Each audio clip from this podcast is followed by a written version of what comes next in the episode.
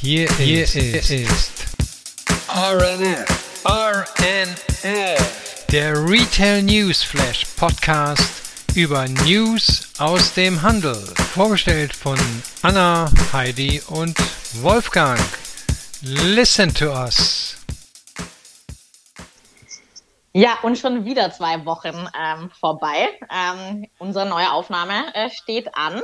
Äh, ich bin hier heute ähm, in Berlin. Ähm, ja, heute ein bisschen regnerisch. Gestern noch die Sonne äh, genossen und bin auch, ähm, Wolfgang, da bei dem ähm, Haus auf äh, Schwarzkopf vorbeigegangen, habe da reingelugt in den Laden. Ja. Da hast du ja auch letztens ausführlich einen äh, Podcast äh, gemacht. Richtig spannend, das jetzt auch nochmal äh, dann live zu sehen und da vorbeizugehen. Ähm, ihr seid ja, glaube ich, auch wieder in euren ähm, Heimathäfen, nachdem ihr beide ein bisschen Italo-Flair jetzt mitgebracht habt, Heidi und Wolfgang. Ja, genau, ja. Italien ist over now. Italien ja. ist over. ja, bei mir auch, aber ganz, also ich bin in meiner richtigen Heimat Graz jetzt gerade, weil ich diese Woche ein Design Battle habe und äh, da mitmache. Aber ich bin zumindest auch schon in Österreich. Sehr gut. Dann sind wir heute wieder an äh, drei verschiedenen Orten ähm, unterwegs und haben wieder auch aus den ähm, verschiedensten Ecken der Welt einiges an News ähm, für euch zusammengesammelt. Und ich würde sagen, wir starten dann auch direkt mit unserer ersten Kategorie. Kennzahlen und Pressemeldungen. Kennzahlen haben wir jetzt ein bisschen weniger. Das, äh, da wurde nicht so viel in den letzten beiden Wochen veröffentlicht, aber ein paar interessante Pressemeldungen haben wir. Fangen wir mal an mit der Firma Sarah. Also Sarah äh, hat sich jetzt entschlossen, äh, ge eine Gebühr zu nehmen für die Retouren, äh, die sie aus dem Online-Store verkaufen. Äh, das machen sie zunächst nur im, in äh, UK. Ähm, denn äh, in UK sozusagen sind natürlich wie in anderen Ländern auch in der Pandemie die Online-Umsätze in die Deck durch die Decke gegangen und äh, das belastet die Unternehmen in den Abwicklungskosten. Ähm, und äh, jetzt hat Sarah sich entschlossen, äh, 1 Euro, 5, äh, Entschuldigung, 1 Pfund 95 pro Retoure ähm, zu nehmen. Das sind rund 2,30 Euro. Aber man kann nach wie vor ähm, die Artikel kostenfrei im Geschäft zurückgeben. Ja, ja wie gesagt, das ist, äh, äh, dass ein hoher Kostendruck lastet äh, auf den Unternehmen. Das ist nicht nur bei Sarah so. Ähm, die Retourenquoten bewegen sich ja im Fast Fashion Bereich oder im jüngeren Fashion Bereich äh, bei deutlich über 50 Prozent. Also jedes zweite Teil wird zurückgeschickt. Und wenn es nichts kostet, äh, dann ist man natürlich bei seiner Auswahl und hin und her schicken natürlich besonders freizügig. Ähm, und äh, ich bin, ich gehe mal davon aus, dass sich vielleicht dann doch einige Kunden entscheiden werden, äh, die Dinge im Laden abzugeben, weil 2,30 Euro ist ja auch eine Menge, die man äh, wieder zurückgeben muss. Ja. Ähm, ja, aber ohne Zusatzkosten äh, kriegt man offensichtlich auch online nicht äh, äh richtig profitabel. Und äh, gespannt bin ich jetzt, wann wir das auch in anderen Ländern sehen werden, wie zum Beispiel in Deutschland. Da ist es ja noch nicht eingeführt. Ja. Das ist echt spannend, weil ich meine, ich kenne das auch von Freundinnen. Ich bin ja jetzt nicht so diejenige, aber die kaufen sich ja dann teilweise auch ähm, fünf Paar äh, Schuhe in den verschiedensten Farben oder dann äh, die Hose dann auch mal in äh, vier äh, Größen, äh, wenn die dann online einkaufen. Und dann wird er natürlich ja. automatisch dann so viel ähm, äh, zurückgeschickt. Äh, da bin ich auch noch nicht so ganz auf den Dreh rausgekommen, wie sich das dann auszahlt, das dann alles irgendwie kostenfrei da immer mehr zurückzunehmen von den Brands. Ja, das muss ja alles zurückgenommen werden, neu verpackt werden, teilweise neu gebügelt werden oder einmal durch einen Dampfstrahler durchgeschickt werden, damit es wieder sauber ist und so, ne?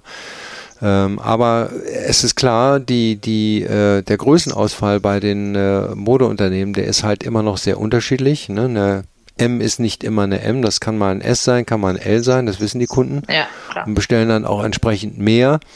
Und äh, ja, und so wie man in die Kabine reingeht, mehr Teile mitnimmt, bestellt man auch online mehr. Ja. Naja, und ich finde es eigentlich, äh, ich hatte mich neulich das erste Mal geärgert, als ich bei Uniqlo was bestellt hatte und musste dann für die Rücksendung Geld bezahlen. Aber wenn man mal darüber nachdenkt, dann muss ich sagen, es ist eigentlich richtig, weil die Belastung für die Umwelt wird deutlich äh, reduziert. Äh, man sollte vielleicht vorher wirklich darüber nachdenken, was man braucht, ja, und ob man dann äh, vielleicht das eine oder andere Teil doch im Laden äh, kaufen kann oder zumindest dort zurückgibt. Ja. Ganz genau. Ja. Total richtige ja. Entwicklung meiner Meinung nach. Ja. Ja, und dann äh, finde ich, äh, gab es noch eine sehr interessante Meldung von IKEA.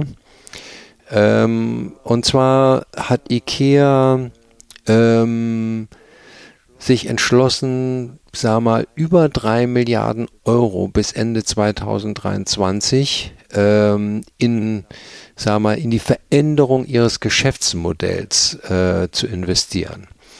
Ähm, was heißt jetzt äh, Veränderung des Geschäftsmodells? Also äh, in so einem Interview hat äh, ein einer, der für den Retail-Bereich zuständig ist, äh, Tölger Önkü, ähm, hat äh, ähm, mit äh, betont, dass man äh, zukünftig als Learning aus dem ganzen Online-Bereich sagen wird, okay, wir werden in den Städten die Anzahl der IKEA-Stores ausweiten, also die mitten in der Stadt sind. Ne? Kennt man ja so kleine, so wie wir hatten ja darüber berichtet, Wien zum Beispiel, oder gibt es in Hamburg gibt es auch einen in einem Vorort. Ähm, und äh, dafür wird man die klassischen IKEA-Stores, die auf der grünen Wiese sind, äh, mit einer zum Teil anderen Funktion belegen. Also das heißt, ähm, man wird dann diese, diese, die alten in Anführungsstrichen Ikea-Stores teilweise nutzen, um äh, dort ein Warenlager zu haben und von da aus quasi eine noch schnellere ähm, Verschickung und, und, und einen schnelleren Versand an seine Kunden garantieren zu können oder es dort abzuholen. Das heißt also mal so in simpel gesagt, also in der Stadt gucke ich mir was an, lass mich inspirieren, kann aber nicht alles mitnehmen, außer den Kleinigkeiten äh, äh, im, im, so Lifestyle-Produkte äh, und alles, was ein bisschen größer ist, ähm, wird dann sozusagen aus den äh, außerhalb der Stadt liegenden äh, ehemaligen Stores äh, geliefert, entweder in diese City-Filiale zum selbst ich nehme es dann mit oder ich lasse mir das nach Hause schicken, je nachdem, äh, wie es gerade passt, oder ich kann es dort abholen. Ja. Und gleichzeitig wird äh, auch der Online-Bereich sozusagen ganz stark ausgebaut. Man hat in den letzten beiden Jahren schon den Online-Umsatz äh, verdoppeln können. Ähm, aber trotzdem ist IKEA nicht der größte Möbelhändler. Äh, das ist erstaunlicherweise Otto. Ähm, und äh, so versucht man mit diesen Milliardeninvestitionen sozusagen sein Geschäftsmodell äh, noch weiter zu aktualisieren. Ikea war auch relativ spät, äh, was das Online-Verhalten anbelangt und den, den, on, den Ausbau des Online-Stores. Ähm, ich halte es auch für folgerichtig, wenn man merkt, dass die Läden außerhalb nicht mehr so gut laufen. Das war nämlich der Fall, wie das in der Vergangenheit war jetzt, äh, dass man da eben sein Geschäftsmodell anpasst und die haben jetzt sozusagen äh, die, dieses Modell vorgestellt. Ne? Ja, Wie findet ihr das? Ja, ich denke mir, Amazon wird neidisch äh, sein auf die äh, guten Flächen, dann schon ja, ja, relativ nah an, an den Stadträndern dran oder an der, in der Stadt, ne? Ähm, ja. Weil Amazon war ja auch, sage ich mal, mit ähm, ja, viel Druck dran, sage ich mal, natürlich solche Verteilerzentren dann zu finden, auch innerstädtisch, ähm, um halt noch schneller am Kunden zu sein. Und da hat Ikea, sage ich mal, jetzt einen logistischen Vorteil, weil die ja schon einiges ähm, an Fläche besitzen, an guten Lagen, um dann auch schnell am Kunden zu sein. Also ja, das kann ja gut sein, dass, äh, dass sie so schnell sind, ich weiß es nicht, aber dass du quasi in der City das aussuchst und, äh, ähm, und, und, du hast es dann zwei Stunden später zu Hause, wenn du auch äh, dann wieder zu Hause bist. Ne? Genau, Oder genau. When, whenever it fits. Du musst ne, ja nicht den Druck machen, ne? äh, passt das jetzt ins Auto, muss ich einen Sitz rausbauen ähm, hm. oder ähnliches. Ähm, und dann ja. auch nicht das mühsam da diese Teile da äh, zusammensuchen. Ähm, Regal 4, ähm, Gang 5 ähm, ja. Finde ich angenehm. Wird alles dann in einem äh, geliefert und ja, man schleppt sich nicht ab und muss nichts herumchauffieren. Ja, äh, und wir als Kunden müssen uns dann auch so ein bisschen verabschieden von dem, was man jahrelang gemacht hat bei Ikea, ne? Ja. Die selber suchen und zurechtfinden und dann nochmal hinfahren, weil man hat natürlich die wichtigste Schraube aber vergessen. Das ist so, ist so. Aber ein bisschen ja. so inspirieren, das, was mir, sag ich mal, Spaß gemacht hat, war so das durch Ikea gehen, inspirieren, da nochmal ein Kerzel und so mitnehmen, das dann in der Lagerhalle, das war dann eher, eher so mein äh, nicht, nicht Favorite Part. Ähm, ja. Und das so dieses Inspirieren und so durchgehen wird ja bleiben. Das kann man jetzt zum Beispiel im Ikea ähm, in Wien ähm, ja auch machen, im städtischen. Ne? Ja. Da hat man ja so nochmal so eine Inspiration Experience. Genau, diese Räume, die, äh, die sind, die kann man ja überall aufbauen. Mhm. Ne? Und da gibt es ja auch ich denke mal, genügend leerstehende Flächen von ehemaligen Kaufhäusern ja, und Warenhäusern, in die man dann reingehen kann. Du sagst das. Ja, ja. Und, und Anna, West Westbahnhof, warst du schon beim Ikea im Westbahnhof in Wien? Ja, also da, war ich das funktioniert ja eh schon so ähnlich. Nicht die kleinen Teile nimmst du mit, die großen bekommst du innerhalb, glaube ich, von 24 Stunden zugeschickt. Also ich glaube, das geht ja schon ganz gut äh, dort. Mhm. Und ich meine, dort ist natürlich auch die Dachterrasse äh, mit dem Blick über Wien etwas, was zieht und das Hotel darunter. Also das ist schon ein gutes Konzept und ich glaube, man muss offen sein für neue Ideen und neue Umsetzungen. Ja, der ja, Self-Checkout genau. hat mich ein bisschen genervt dort beim ja. Dieses, äh, das war mühsam mit 15 Einzelteilen. Aber ja. nein, ansonsten, ja, bin ich gespannt, wie sich das entwickelt. Dann das neue ja. IKEA-Format. Genau. Ganz genau. Sehr gut. Und wir bleiben in Wien, würde ich mal sagen. Und ähm, kommen dann auch direkt in unsere nächste Kategorie. Neue Öffnungen und neue Formate. Ja, und äh, auf diese Eröffnung kann ich sprichwörtlich hinunterschauen, weil schräg gegenüber von mir, von meinem Büro in der Spiegelgasse, hat sich jetzt äh, Thomas Sabo äh, in Wien niedergelassen mit seinem neuen Konzept, das sich nennt Sabodeur ist ein Geschäft auf rund 150 Quadratmeter auf zwei Etagen in der Spiegelgasse Nummer 8 ähm, sein großes äh, weiteres Geschäft. Und der Thomas Sabo ist ja gleich in der Seilergasse, in der Parallelgasse, somit beide Formate gleich in unmittelbarer Umgebung. Äh, die neue Schmuckmarke im Saboteur, ähm, die ist entstanden. Ähm, es war ja Lockdown, äh, man konnte da nicht allzu viel tun. Thomas Sabo war offensichtlich, wenn man den Meldungen äh, äh, Glauben schenken mag, auf einer Mittelmeerinsel und hat dort in Ruhe neue Konzepte erprobt mit seiner Familie und hat dann eben äh, äh diese neue Schmucklinie ent entworfen, die Spiritualität, Geometrie und auch für ihn einen ungewohnten Minimalismus darstellt. Äh, er ist aber nicht alleine hinter der neuen Marke, sondern auch seine Frau Rita äh, und sein Sohn Santiago. Rita Sabo zeichnet sich für die Kollektion Sacra verantwortlich, Vater und Sohn Elemental und auch äh, gibt es Body Jewelry, weil dieser neue Store in der Spielgasse beinhaltet auch ein Fine Piercing Studio.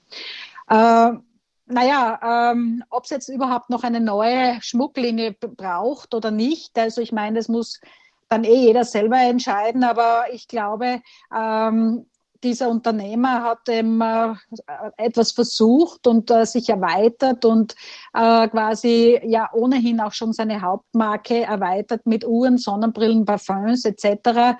Und ähm, wird jetzt auch äh, im Bereich Saboteur nicht in Wien allein bleiben, sondern auch äh, Standorte in Düsseldorf, Hamburg, Frankfurt, London und Paris aufmachen. Und äh, das ist quasi wie ein, ähm, also eigenkapitalisiert, hat schon gute Startchancen, äh, also werden gute Startchancen angetan, Logistik, Verwaltung etc. Man hat ja natürlich einen, einen, äh, ein Stammunternehmen mit rund 1300 Mitarbeitern in der ganzen Welt und äh, die machen ja einen äh, dreistelligen Millionenumsatz. Also man kann gespannt sein, wir bleiben in Europa, wir starten aber in eine andere äh, Hauptstadt quasi. Wir gehen nach Paris. Und da wird ja, das sind ja die French Open äh, vom 22.05. bis zum 5.06. Also das Roland Garros Turnier ist, findet statt und äh, äh, Lacoste hat sich da etwas einfallen lassen und zwar direkt an der äh, Champs-Élysées Nummer 50 ein Geschäft mit 17.200 Quadratmetern. Also das ist jetzt viermal, viermal so groß wie der derzeitige äh, Shop. Also das Flagship auf der Champs-Élysées ist ja nur ein kleines Stück weiter. Und äh, das äh, ursprüngliche gab es schon seit Anfang der 2000er Jahre und nun, wie gesagt, hat man den größten äh, Lacoste Store auf der ganzen Welt dort ähm, äh, gebaut. Ich glaube, es ist sehr interessant, äh, weil es war ja ein ehemaliges Kino auf Straßenebene in einem Gebäude aus den 1960er Jahren. Die Bilder, die man sieht, äh, äh, verheißen jetzt schon eine spannende Architektur mit, äh, mit, mit dem Shop. Also man muss sich's anschauen natürlich. Äh, Lacoste äh, war jetzt ein bisschen ruhig. Ich weiß nicht, wie ihr Lacoste die letzte Zeit wahrgenommen habt. Also ich jetzt eher weniger. Aber der ähm, Thierry Goubert, der Vorstandsvorsitzende äh, der, der Muttermarke MF Brands Group, äh, freut sich natürlich äh, ungemein, dass äh, es sich ausgegangen ist, dass eben vor diesem äh, Tennisturnier auch noch dieser äh, phänomenale, riesengroße, wunderbare Shop eröffnet werden konnte. Also wenn man in Paris ist, könnte man sich das anschauen. Ja, das ist ja echt Wahnsinn. Also ich habe jetzt noch mal hier reingezoomt äh, in deinen äh, Bericht da, Heidi. 17.200 Quadratmeter, das ist halt echt eine Ansage. Habe jetzt auch mal ja. gleich ausgerechnet. Beim letzten hatten wir das noch mit Fußballfeldern. Wie viele Tennisfelder passen in den Store? Und ein Tennisfeld hat nämlich circa 670 äh, Quadratmeter. Das heißt, es würden ja 25,6 Tennisfelder in diesen neuen Pariser Lacoste Store auch reinpassen. Lacoste damals auch, als äh, ich noch jünger war, in der Schule war, hatte ich dann auch nochmal so die alten äh, Lacoste-Röckchen da von meiner Mami, die Tennisröckchen da ausgegraben. Und das ist immer relativ äh, vintage und cool. Habe jetzt aber auch natürlich im Outlet sind die sehr präsent bei uns und in diversen Standorten. Ähm, und dadurch, dass das jetzt ja auch ein bisschen so ähm, ja, Street-Style und ein bisschen ähm, ja, Hipster auch aufgenommen hat, die haben ja auch coole Sachen. Ähm, nicht jetzt nur diese typischen Tennis-Lacoste-Shirts. Äh, ja, ähm, Habe ich da schon auch ein paar Lacoste-Teile in meinem Kasten und bin da eigentlich der Marke sehr äh, zugetan. Typischer Verlauf von äh, Marken, wenn sie durchhalten, so alte Marken, die kriegen dann irgendwann nochmal so ein schönes Revival und äh, mit Innovation und äh, neuer Kreativität geht es dann wieder aufwärts. Genau, die Party muss weg und dann geht es bergauf. Genau.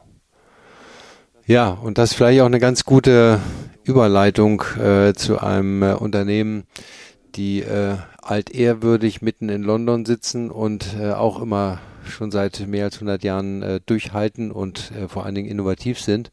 Es geht um die Firma Selfridges, äh, in diesem Fall in London. Selfridges ist verkauft worden und äh, die neuen Eigentümer und das Management äh, wollen jetzt hier nochmal voll durchstarten in dem Corner Shop, hatten wir schon ein paar Mal darüber berichtet, dass da Aktionen stattfinden, äh, war bis Ende April so eine ja, Installation zu sehen über die Zukunft des Handels mit Robotern und NFTs und sowas. Ähm, und äh, da ist jetzt seit äh, Anfang Mai äh, wird dort eine Kooperation mit äh, Jacques Mousse äh, zelebriert.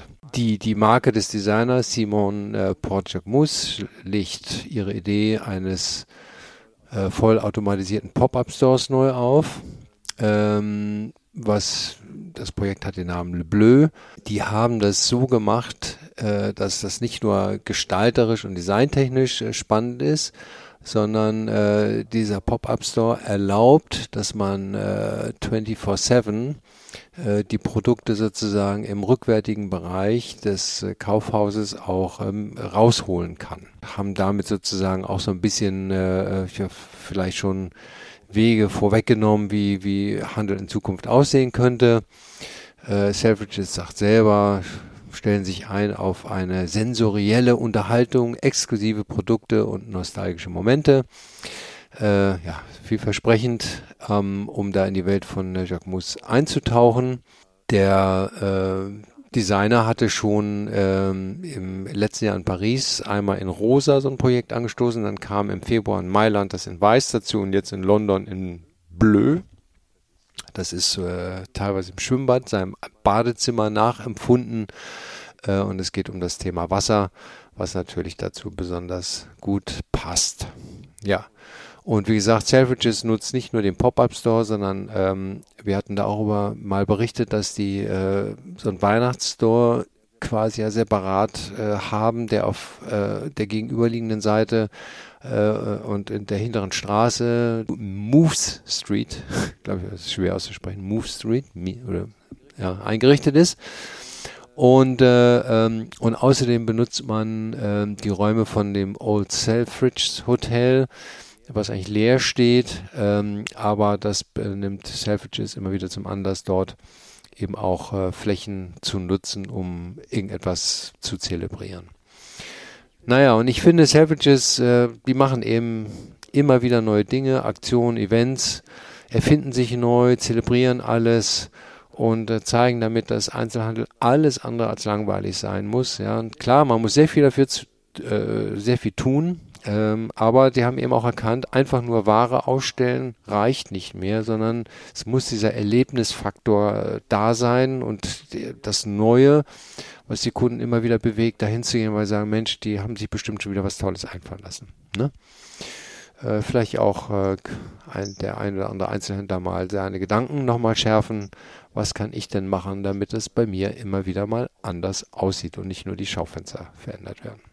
Ganz genau. Definitiv. Und man muss ja sagen, wir haben ja eh darüber berichtet, also wie du eh schon angekündigt hast, Wolfgang, Selfridges wurde ja verkauft eben an die Signer Holding äh, vor, einigen, vor einiger Zeit. Also und ich glaube, die sind schon da sehr äh, dahinter. Also ich glaube 50, 50 Central Group und Signer Holding, äh, die sind schon sehr dahinter, dass, ähm, dass äh, also auch sind ja auch die Eigentümer von, von KDW in, in Berlin unter anderem, machen jetzt in Wien auch gerade das KDW und die sind schon dahinter, dass da äh, immer wieder Bewegung ist, dass die hm, Kunden genau. Erlebnis bekommen. Also ich glaube, es kommt schon drauf an, auch natürlich wie der Kopf denkt, ja. Ja. Auf jeden Fall. Ja, und der Designer Jacques Muster ist ja ganz aktiv, ne? Äh, Anna, der hat da noch irgendwie eine Partnerschaft? Ja, genau. Vorbereitung? Jacques, Jacques macht hier äh, äh wieder ah, Schlagzeilen, genau, mit seinen äh, pinken Pop-Up, genau, der in äh, Paris war. Da war ich ja drin. Das Coole ist ja, dass der das dann auch, sag ich mal,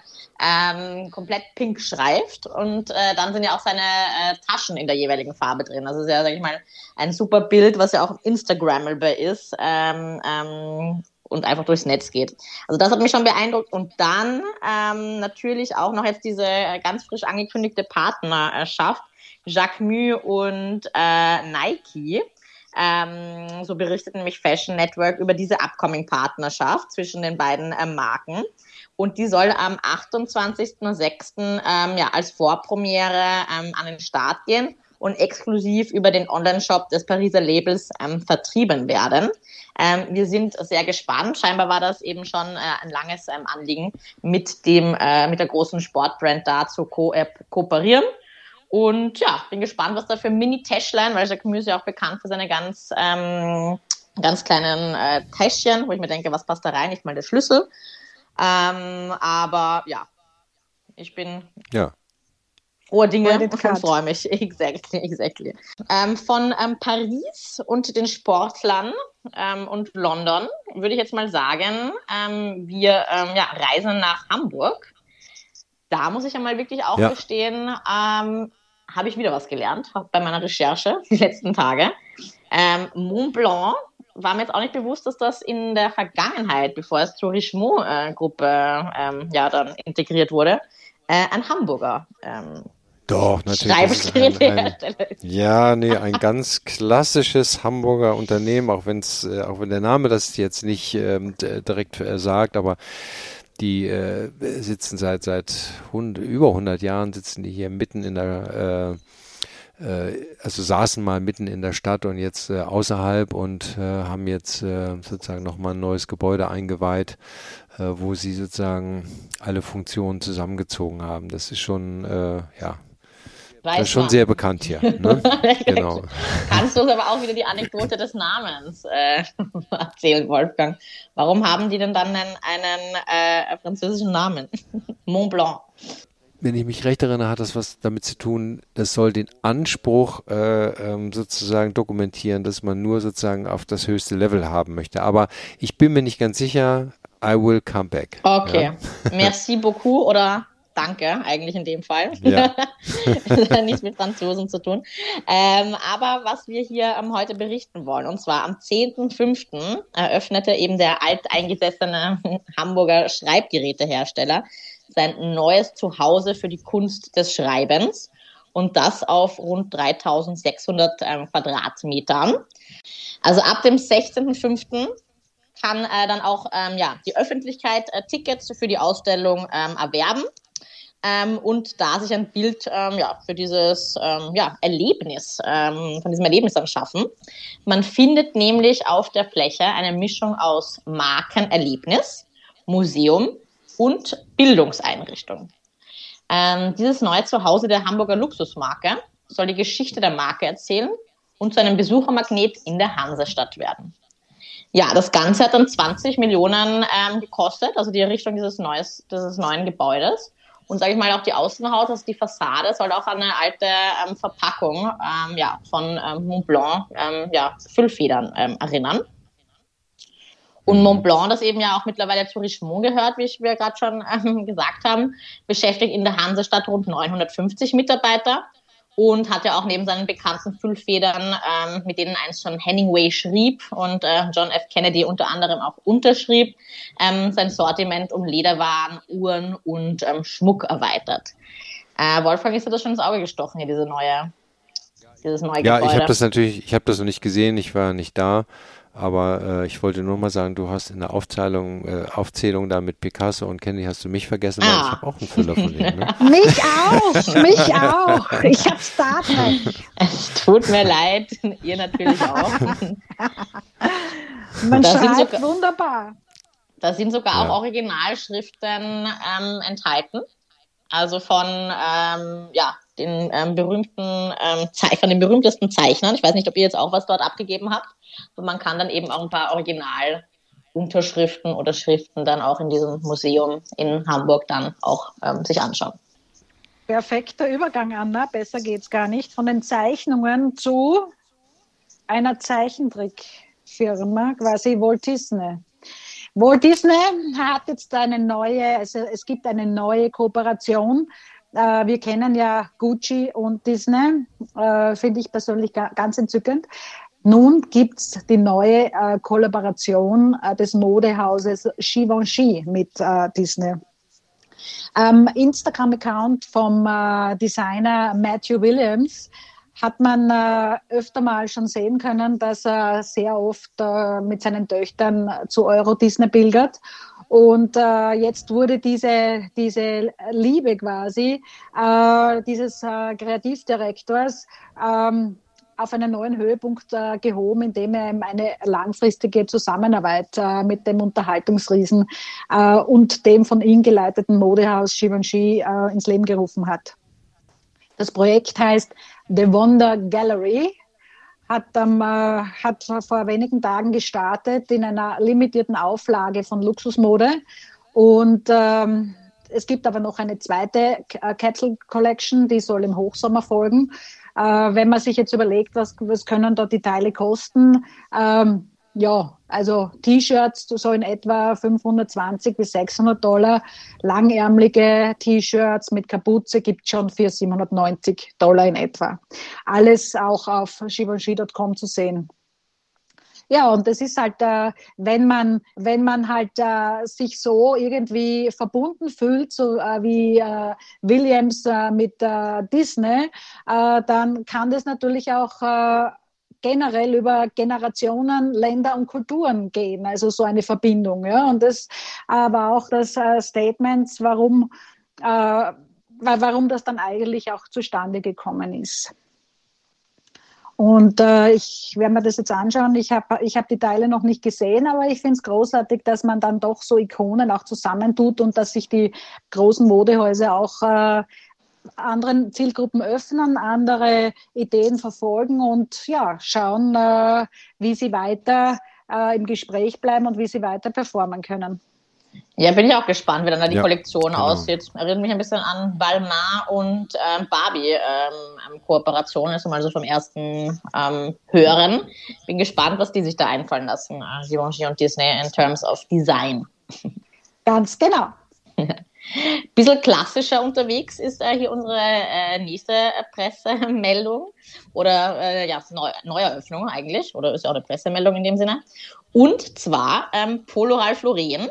Ähm, die hatten ja, und wir hatten darüber auch schon berichtet, ihre ähm, ja, Expansionsstrategie mit einem ähm, Fokus ähm, ja, auf, die, auf den deutschen Markt auch unter anderem gesetzt, wo sie ja auch ihren Footprint vergrößern wollten. Und zwar hat Polo Ralph Lauren am äh, Kudam 26 seinen neuesten Flagship Store, World of Ralph Lauren, ähm, eröffnet. Und zwar ähm, findet man hier auf 460 Quadratmetern Verkauffläche und äh, zwei Etagen ähm, das Sortiment von Polo, Accessoires und Purple Label für Herren sowie Polo, Accessoires und Collection für Damen. Und dazu kommt auch noch die Vintage-inspirierte Marke ähm, RRL sowie ein paar Geschenke und Dekoartikel, um dann auch nochmal das Sortiment da ähm, abzurunden.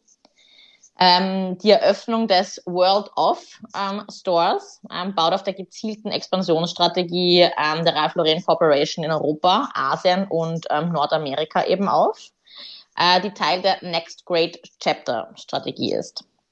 Ähm, über diese haben wir ja, wie gerade erwähnt, auch schon berichtet. Und in der veröffentlichten Pressemeldung heißt es auch, ähm, dass das Unternehmen davon überzeugt ist, dass der Aufbau eines hochentwickelten städtischen Ökosystems, bestehend ähm, unter anderem aus einer Mischung aus emblematischen oder Flagship-Stores, kleineren Boutiquen, wir haben ja auch letztens berichtet, dass ähm, Ralph Lauren ja auch in der Mall of Berlin eine kleinere Fläche aufgemacht hat. Ich schätze mal, die ist nicht größer als 150 Quadratmeter da in der Ecke am EG. Ähm, Wholesale-Partnern und digitalen Plattformen, einschließlich einer lokalen digitalen Flagship-Präsenz von großer Bedeutung sind. Und das merke ich auch zum Beispiel auf ähm, Instagram oder ähnliches ähm, oder ja, sage ich mal jetzt auch die Ausstattung diverser Stars, was die da jetzt auch ähm, digital da an äh, Marketingkampagnen fahren, ähm, finde ich ist Polo jetzt auch wieder ähm, viel präsenter. Kann natürlich auch daran liegen, dass vor kurzem unser äh, ja, großer Polo Ralph Lauren im Designer Outlet Romont auch aufgemacht hat. Und es ist ja meistens so, wenn man dann drüber spricht, bekommt man dann auch die Werbung davon. Kann auch daran liegen. Aber ich habe schon das Gefühl, dass die, ja, ähnlich wie der Kost auch wieder viel präsenter sind und bin gespannt, wo da die nächsten ja, Store-Öffnungen stattfinden werden. Ähm, weiter geht's mit ähm, einer Öffnung in den Niederlanden, ähm, allerdings einer deutschen Marke. Und zwar Fashion United verkündet, dass Jack Wolfskin den ersten Store in den Niederlanden eröffnet. Also jetzt den ersten Store kann ich jetzt nicht so ganz bestätigen, weil natürlich haben wir auch einen Jack Wolfgang Store, eben MacArthur Glen Designer Outlet in ähm, Romont. Ist halt ein Outlet Store. Aber dann wird das wohl der erste Full Price Store sein, der da in ähm, Utrecht ähm, aufgemacht hat. Ähm, und zwar ähm, auch als Teil der aktuellen Wachstumsstrategie ähm, hat sich Jack Wolfskin die Niederlande und Belgien ähm, als ähm, Fokusmärkte äh, ausgesucht. Und da öffnet Jack Wolfskin dann eben circa 170 Quadratmeter. Ähm, und es gibt auch einen Raum, wo sich Sportler über die anstehenden Autoabenteuer unterhalten können, etc. Ansonsten, genau, typisch neues Store-Fit-Out von äh, Jack Wolfskin. Ähm, ja, bin mal gespannt, wie sich da die Marke dann auch an dem Markt, dann im Full-Price-Segment tut und ähm, wo dann die nächsten Eröffnungen dann auch äh, da anstehen. Von den Neueröffnungen ähm, im ähm, ja, Brick-and-Mortar-Bereich schweben wir weiter in die neue Kategorie, nämlich Neues aus dem Metaverse. Ja, und da haben wir äh, drei äh, Firmen, die alle mehr oder weniger zeitgleich, äh, unabgestimmt, aber äh, doch angekündigt haben, dass sie Kryptowährungen akzeptieren in ihren Geschäften. Ne? Äh, einer davon ist äh, die Firma Gucci, die in ausgewählten Stores in den USA Bitcoins als Zahlungsmethode akzeptieren wird. Ähm, und zwar äh, haben die dann eine bestimmte Anzahl von Läden festgelegt, die das machen können. Ähm, und das ist nicht nur Bitcoin, sondern das sind auch äh, andere Währungen, Ethereum, äh, Bitcoin Cash, Wrap Bitcoin, Litecoin, Shiba Inu, Dogecoin und so weiter. Und äh, ähm, das ist ja sozusagen alles eine äh, Blockchain-Technologie. Ähm, da muss man sich dann sozusagen einen QR-Code ähm, äh, runterladen, den das Geschäft versendet ähm, und äh, dann mit einer Wallet, die man auf seinem äh, Telefon, auf seinem Smartphone braucht, wo dann die Bitcoins verwaltet werden, kann man dann von da aus diese Zahlung veranlassen. Ja, ist eine neue Methode, weit weg von Kreditkarte, ähm, aber gut, sei es denn. Ähm, es ist äh, ein Zeichen davon, dass sich da offensichtlich Kunden darüber freuen, wenn sie die Möglichkeiten haben, bei einigen Unternehmen das zu machen. Ne? Und Gucci war nicht die einzigen, sondern es gibt noch mehr. Genau, also einer der ersten, ähm, der ja mit, äh, der auch im Decentraland, im Metaverse äh, groß mitgemischt hat. Wir haben da schon mehrfach ähm, äh, darüber berichtet, ähm, ist der 1978 in München geborene Philipp Lein. Der hatte schon vor über einem Jahr äh, angekündigt, dass 15 Kryptowährungen als Zahlmittel äh, zu akzeptieren wären bei ihm. Die Liste ist inzwischen größer geworden. Mittlerweile sind es 19, die man auch unter anderem im Store in Berliner Kudamm einlösen kann. Also der ist da ganz, ganz weit vorne. Er hat jetzt ja auch bei dieser Modenschau, bei der ersten im Metaverse ja auch Riesenpartys gehabt, hat dort Stores, hat dort Grundstücke gekauft, eben im Decentraland. Also da ist, ähm, der ist da vorne dabei, wenn man so will.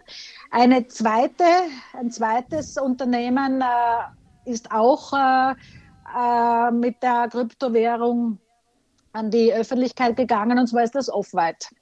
Off-White ähm, möchte jetzt auch Bitcoin, Ethereum, äh, Binance Coin, Ripple, Stablecoins, Data, USD Coin und so weiter in ausgewählten Filialen in London, Paris, Mailand erlauben.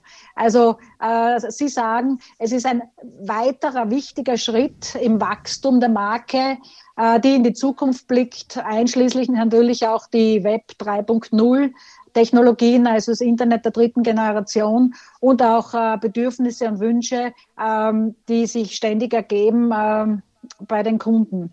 Und Off-White war ja, da war ja der äh, letzten Jahr verstorbene Virgil Abloh, äh, der Kreativdirektor, wenn man so will. Ähm, die versuchen jetzt natürlich auch äh, da für diese Zielgruppe, für diese ähm, innovativen Kunden äh, hier eine, eine Lösung, einen Ansatz zu bieten. Ja, schauen wir mal. Äh, das mit der Wallet, Wolfgang, du hast das eh schon besprochen. Ich, ich habe das jetzt da einmal versucht. Äh, das ist schon ganz spannend. Das sind also diese Codes sind ultra lang mit Buchstaben und Zahlen ewig mhm. und äh, man sollte das ja nur transferieren an einem sicheren Computer. Dann gibt es noch einen privaten äh, Key, äh, wo man dann bei einem anderen Computer dann auf auf seine Wallet zugreifen kann. Es gibt unterschiedliche Wallets. Also das Ganze ist schon, es ist hochgradig interessant und spannend, fasziniert mich natürlich immens. Aber es ist natürlich schon, man muss das, man muss einmal da hineinkommen, sage ich jetzt einmal. Man muss da hinein und sich damit beschäftigen. Aber wir werden ohnehin dranbleiben und wir werden immer wieder gerne berichten. Und ja, wird sich noch vieles tun auf diesem Sektor. Und dann switchen wir auch schon in unsere letzte Kategorie. Was gibt's Neues an Retail Gossip? Da geht es gleich mit einer Firma los, die offensichtlich äh, ähm, sozusagen äh, noch nicht verstanden hat, äh, dass die Dinge zu schützen sind, die mal von anderen designt worden sind. Aber okay, da muss man vorsichtig sein mit seinen Aussagen.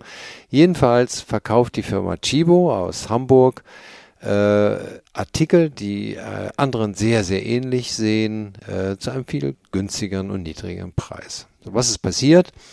Es gibt äh, das Modelabel Wakes, ähm, die verkaufen modulare Reisetaschen in trendigen Farben und äh, ähm, offensichtlich ist das auch dem Weltkonzern Chibo aufgefallen und äh, stellt sich nun die Frage, ist das nun Zufall oder ist das dreistes Plagiat? Äh, denn die Gründer von Wakes, äh, Fabian und Leonie Stein, die haben ihr ihr Label sozusagen äh, aufgebaut, hatten Geld eingesammelt und ihnen ist das gelungen, sag mal, mit Erfolg äh, ähm, ihre erste Charge da gut zu verkaufen. Und die haben sich jetzt einen Namen gemacht und konnten sich auch in der Pandemie über Wasser halten. Ähm, so, und äh, die haben ein paar treue Kunden und einer der Kunden äh, hat äh, die nun aufmerksam gemacht, äh, dass im Online-Shop von Chibo Artikel angeboten werden, die sehr, sehr ähnlich aussehen. Ne? Also Chibo hat zwei äh, Taschen dort im Angebot in Sandfarben. Einmal ein 3-in-1 Reiserucksack und eine Sicherheitsumhängetasche, die 90 bzw. 15 Euro kosten. Die äh, Ware von Wakes kostet ein bisschen mehr, die kosten 290 bzw. 69 Euro, also jeweils das Vierfache kann man sagen, ja, zumindest Dreifache. Äh, ähm, so, und äh, die, die Gründer von Wakes haben jetzt äh, sich entschlossen, auf Instagram äh, ihre Tasche und Fotos und die von äh, Chibo gegenüberzustellen und die Kunden können jetzt selber entscheiden, äh, was sie davon halten. Die, dieses Gründerehepaar hat dann herausgefunden, dass äh, im April letzten Jahres ähm, sie äh, zwei von diesen Taschen, ähm, die da jetzt angeboten werden sind, nach Hamburg geschickt haben zu jemanden. Und zwar äh, an einen nicht genannten äh, Person oder ne, zufälligerweise ähm, die gleiche Adresse wie die Chibo Hauptverwaltung. Ja, Oniswake Malipons, sage ich da nur, ne? Wehe dem, der Böses denkt. Aber das sieht so ein bisschen so aus, äh, wenn da Taschen geordert worden sind und sie jetzt im Online-Shop auftauchen. Also, ob dann das ein allgemeiner, ein Zufall war im Leben, dass da das Gleiche äh, an zwei verschiedenen Stellen der Erde entwickelt worden ist, I don't know. Ähm, Chibo bestreitet natürlich diesen Designklau. Aber wir werden da wahrscheinlich nochmal was von hören, weil ich finde das gut, dass die sich an die Öffentlichkeit wenden, weil das ist einfach nicht in Ordnung, sag mal, fremdes Design zu stehlen. Das finde ich nicht gut. Hat auch Chibo ehrlicherweise nicht nötig. Ne? Die haben ein bisschen Firma, die ist groß genug, die haben eigene Designer. Ja, äh, dann äh, kurzer äh, äh kleine News hier. Ähm, Oberpollinger, ähm, ein äh, Warenhaus äh, in der Dimension vom KDW und ähm, vom Alsterhaus ähm, hat, mit Sitz in München, gleiche Eigentümer, haben ähm, in dem Haus zwei äh, Fashion äh, ja, Flächen aufgemacht, äh, haben das auch nicht gefeiert. Es kamen 2000 Gäste zur Eröffnung ähm, und äh, die beiden Etagen haben jeweils 10.000 Quadratmeter voll mit äh, Mode. Ne? Grandiose Eröffnungsparty. Äh, und was sagte dann die Bildzeitung? Da knallten die Korken genauso laut wie die bunten Outfits die auffallend gut, der auffallend gut gestylten Gäste. Ähm, äh, und das Opening äh, am Mittwochabend war ein Oberhammer. Alle dabei, rund 2000 geladene Gäste aus Show, Wirtschaft, Politik, feierten auf zwei Stockwerken ähm, und äh, gab was Schickes zu essen. Edel Caterer Doku aus Wien ähm, hat geliefert, mittendrin Milliardär und äh, Eigentümer René Benko ähm, der ja jetzt mittlerweile schon 500 Millionen Euro in die Umgestaltung aller drei Department Stores, also Oberpollinger, KDW und Alsterhaus gesteckt hat und sagt, es ist traumhaft geworden, hat weltstädtisches Flair und passt super zu München. Da bin ich ja gespannt, ob der Benko auch mal irgendwann in Wien so ein Ding nochmal hinstellt. Ne? Aber das ist eine KDW. Ich hoffe, ja. dass sind wir dann alle eingeladen und da würde ich gleich meine Meldung gerne mal mich vordrängeln, ähm, Heidi, weil es gerade so äh, schön passt mit den ähm, bunten Knorken, äh, Korkenknallen und äh, den bunten Outfits. Ähm, da habe ich nämlich auch mal was für äh, die Kategorie Retail äh, Gossip äh, gefunden. Und zwar, weil wir letztens berichtet haben, auch über die pinken äh, Balenciaga ähm, ähm, ähm, wo ähm, Wolfgang ja gemeint hat, das ist ja nicht so der, der Pink-Fan und hält nicht so viel davon als ähm, ja, nachhaltige Farbe, weil die als letztes aus dem Laden rausgehen. Also da muss man sagen, äh, das ist jetzt der letzte Schrei, Wolfgang, also fürs nächste Event. Okay. Bitte mhm. musst du dir so ein pinkes ähm, Accessoire zulegen, weil in China ist das gerade in der Menswear der letzte Schrei. Und äh, die letzte Valentino Fashion Week äh, oder Fashion Show war ja auch komplett in Pink gekleidet. Ähm, und zwar hat er nämlich TikTok schon in 2020 unter dem Motto oder den Hashtag Macho Pink eine Challenge ähm, gelauncht, die mittlerweile auch über 130 Millionen Views hat. Und der Hashtag ist immer noch aktiv. Und ähm, nachdem viele Stars wie Justin Bieber und Travis Baker ähm, auch zuletzt auf den öffentlichen Veranstaltungen wie Grammys oder ähnliches mit Pink, äh, mit Pink glänzten, ist der Hashtag und der Style gerade aktueller denn je. Und ähm, ich freue mich, demnächst ein pinkes Accessoires zu sehen, nämlich Macho Pink. Okay, ja. I let you, I let you know. ja. Und der Übergang zu Pink, ja, Anna, du hast das ja schon gesagt. Also Pink war ja die letzte äh, Modenschau äh, vom ähm, ja, Head-Choreografen äh, und Designer äh, des Unternehmens Valentino, Pier Paolo Piccoli. Der hat ja eine Fashion Show in einem wunderbaren, traumhaft expressiven, schönen Pink äh, gelauncht. Und ähm, Valentinus selber, der Kaiser, wie er auch genannt wird, wurde oder wird, ähm, wurde jetzt kürzlich, äh, exakt am 11.05. wurde er 90 Jahre. Einer der letzten Modezahlen seiner Garde hat Geburtstag gefeiert und in seiner Heimatstadt Voghera hat er den Schlüssel der Stadt bekommen. Er ist ja äh, als Valentino Clemente Ludovico Garavani geboren worden und hat 1959 bereits den, das erste Atelier geöffnet in Rom äh, in der Via dei Condotti. Und da haben sie natürlich alle die Nase platt gedrückt, weil äh, er war halt ähm, ein, ein Schönheitsfanatiker. Er hat die Frauen äh, verehrt und natürlich die, die Roben äh, wunderbarst entworfen und geschneidert. Die Verehrer waren natürlich äh, Jacqueline Kennedy, Meryl Streep. Meryl Streep. Äh, da hat er ja eine Gastrolle äh, in äh, Der Teufel trägt Prada äh, ganz kurz gehabt. Natürlich Jennifer Lopez und so weiter. Er selber hat sich ja schon vor Jahren zurückgezogen und macht jetzt nur mehr Bühnenbilder oder macht jetzt Bühnenbilder für Theater und äh, lässt sich halt von der ja, von, von anderen Themen inspirieren aber den äh, Designer Pinsel hat er abgegeben, äh, eben an äh, Pier Paolo Piccoli, der das, glaube ich, ganz gut in seinem Sinne weiterführt. Also einer der letzten großen, bitte Happy Birthday, auch von unserer Seite. Absolut, ja. Happy Birthday Absolut. to you, exactly.